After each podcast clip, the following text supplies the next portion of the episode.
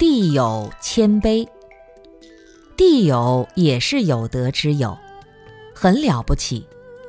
他们像大地一样非常谦卑。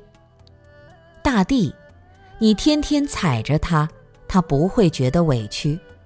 在你需要它的时候，它生长万物，养育众生，有求必应。对于这样的地友，佛在《华严经》里面说。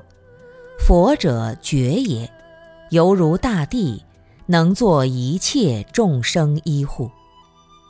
从终极的意义来说，佛才是真正像大地一样的朋友。事实上，除了佛以外，我们的心就是我们的地友。在心以外，任何外在的事物都是靠不住的，都会离开你。唯独我们自己的心地宝藏，永远不会离开。在我们的生命中，无论生也好，死也好，行也好，梦也好，其他东西都会离开我们，但心永远不会离开我们。无论你是在人间凡尘，还是在天堂地狱。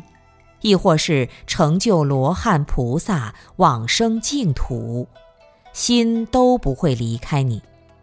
心的本来面目是最有德的，这是真正值得亲近的有德者。